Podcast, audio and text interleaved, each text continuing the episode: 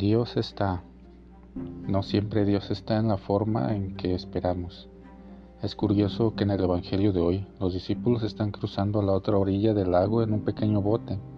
Comenzó un fuerte viento, el bote estaba lleno de agua y Jesús estaba durmiendo. Los detalles del texto. En la parte de atrás estaba durmiendo en una almohada. Jesús estaba allí, no en la forma en que querían los discípulos, y más en la tempestad. Y eso todavía hoy nos cuesta entender. La pregunta de los discípulos fue, ¿no te importa?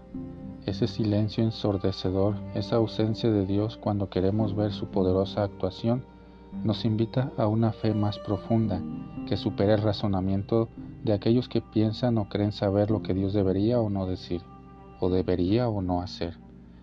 La gracia de Dios siempre se escapa de nuestro control. Tal dimensión de la fe no significa que Dios no sea sensible a los acontecimientos. Primero, es una invitación a buscarlo y descubrirlo en otros lugares, a desnaturalizar algunas formas de vivir. Aún así, ese supuesto silencio, traducido al sueño de Jesús, es el poder de la novedad. Solo entenderemos ciertos silencios mucho más tarde y aprenderemos que Dios usa otros medios, otras personas, otras formas de calmar sustos y temores. La madurez de la fe pasa por abrir los círculos de nuestro mundo pequeño, nuestros prejuicios, de las barreras que ponemos, de los temores que cruzan el mar, de nuestra impotencia de las ventanías.